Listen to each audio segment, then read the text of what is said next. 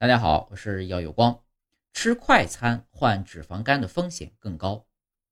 研究证实，吃快餐与非酒精性脂肪肝病，也就是 NAFLD 患病率增加有关。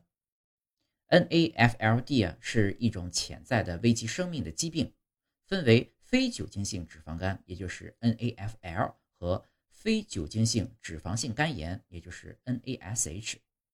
两者的区别呢，在于。后者伴有肝细胞损伤的炎症，比如气球样变，可并发或不并发纤维化。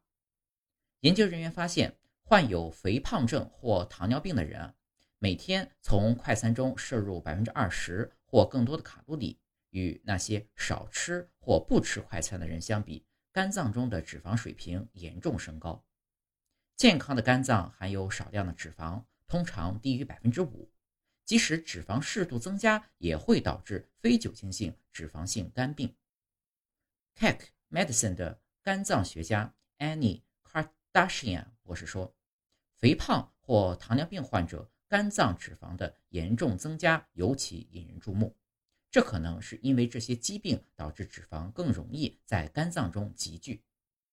研究人员希望这项研究能够鼓励卫生保健提供者为患者提供更多的营养教育，特别是那些患有肥胖症或糖尿病的人，他们因快餐而患脂肪肝的风险更高。目前，治疗肝脏脂肪变性的唯一方法是通过改善饮食。